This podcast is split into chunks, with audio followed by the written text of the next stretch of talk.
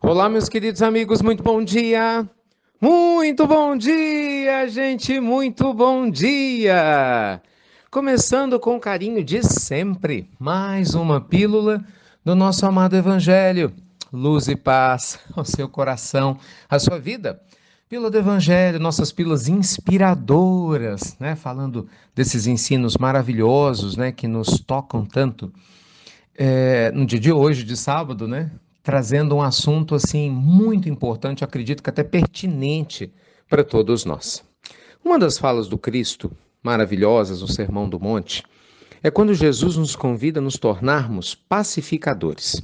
É uma pessoa capaz de pacificar. O que é um pacificador? Gente, um pacificador é aquele que leva paz. Não é? O incendiador é aquele que causa incêndios.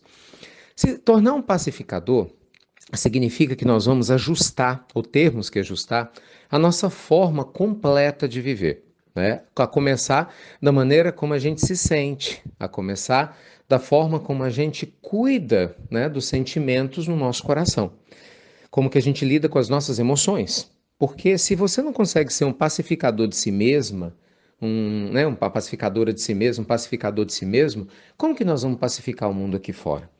Hoje a gente fica vendo né, tanta intolerância dentro dos lares, é, nas redes sociais, né, nos campos religiosos, políticos, filosóficos, enfim.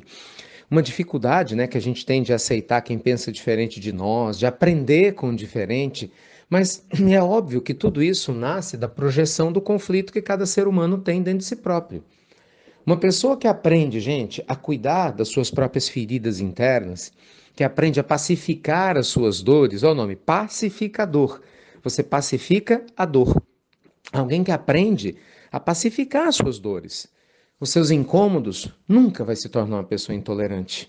Não é verdade? Uma pessoa que aprende a serenar, mesmo no meio dos momentos difíceis, vai ter a tendência a ensinar quem está do seu lado a fazer o mesmo.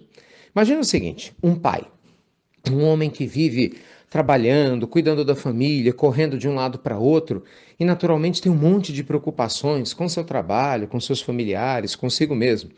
Mas se é um homem pacificador, é um homem equilibrado, uma pessoa que procura serenidade, procura cuidar da sua espiritualidade, né, independente de religião, é alguém que nos momentos de conflito vai buscar o caminho do meio.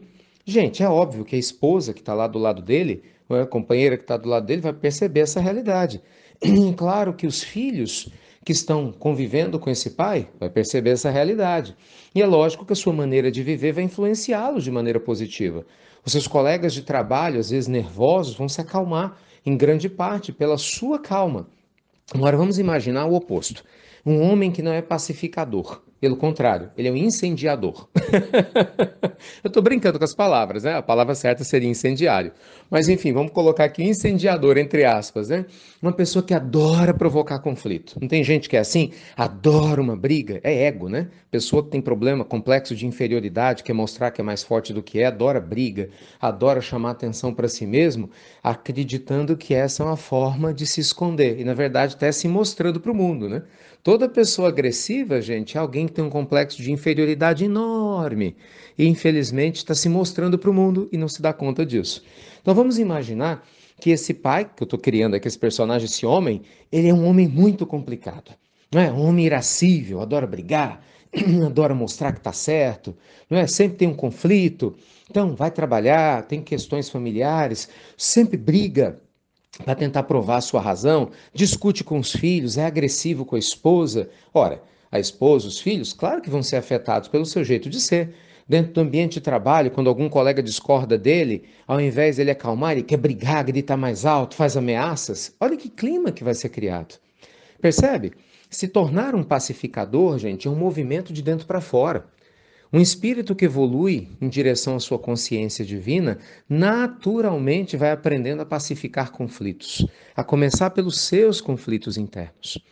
Nós aprendemos que para a gente pacificar os nossos conflitos internos, o primeiro passo é aceitar que nós os temos, é abraçar as nossas sombras, é aprender a não criar idealizações de nós mesmos, né? A gente não criar imagens idealizadas de quem a gente deveria ser, e ao invés disso aprender a acolher quem a gente já dá conta de se tornar. Se você aprende a se aceitar, se abraçar, sem ser conivente com seus erros, mas compreender a si própria, a si próprio, dar um passo de cada vez, você se torna uma pessoa muito mais tolerante. Gente, pode observar, todo intolerante com os outros é intolerante com determinadas partes que tem dentro de si. Só que as pessoas não se dão conta disso, né? Toda pessoa que é extremamente extravagante e intolerante na sua forma de se posicionar, infelizmente tem uma dificuldade enorme de trabalhar a construção com um todo dentro da sua própria alma. Por isso que a mudança que a gente quer ver refletida no mundo começa dentro da gente. Porque a humanidade, a sociedade, os governantes que a gente escolhe, não é, os líderes religiosos que a gente apoia, eles são o retrato da sociedade do seu tempo. Então, se nós queremos melhorar a sociedade ao nosso redor, não tem outro jeito, né? Nós vamos ter que melhorar nós mesmos, porque a sociedade é o reflexo de todos nós. Então, na medida que eu, Ricardo, procuro melhorar aqui, você aí, que nós procuramos né, pacificar a nossa família, que nossas famílias procuram pacificar nossas ruas, as nossas ruas procuram pacificar nossos bairros, os bairros procuram pacificar nossas cidades, as cidades, os estados, os estados, o país, não é assim? Os países, um hemisfério, os hemisférios, um planeta. E com certeza, um planeta começa a procurar ajudar na pacificação né, do espaço sideral no qual ele se encontra, nós vamos pacificando o universo. É esse o caminho, é de dentro para fora. É como uma semente, né? A semente, para ela se tornar uma árvore robusta, gigantesca, ela tem que romper a casca. Enquanto ela não rompe a casca, ela é apenas um potencial de vida, mas ela ainda não é a vida na sua plenitude. Assim somos nós. Né? Então Deus nos convida a rompermos a nossa casca, a nossa armadura do ego, do medo, para a gente se tornar uma semente que leva paz. Então se torne, gente, parte desse movimento de paz. Rejeite brigas em rede social.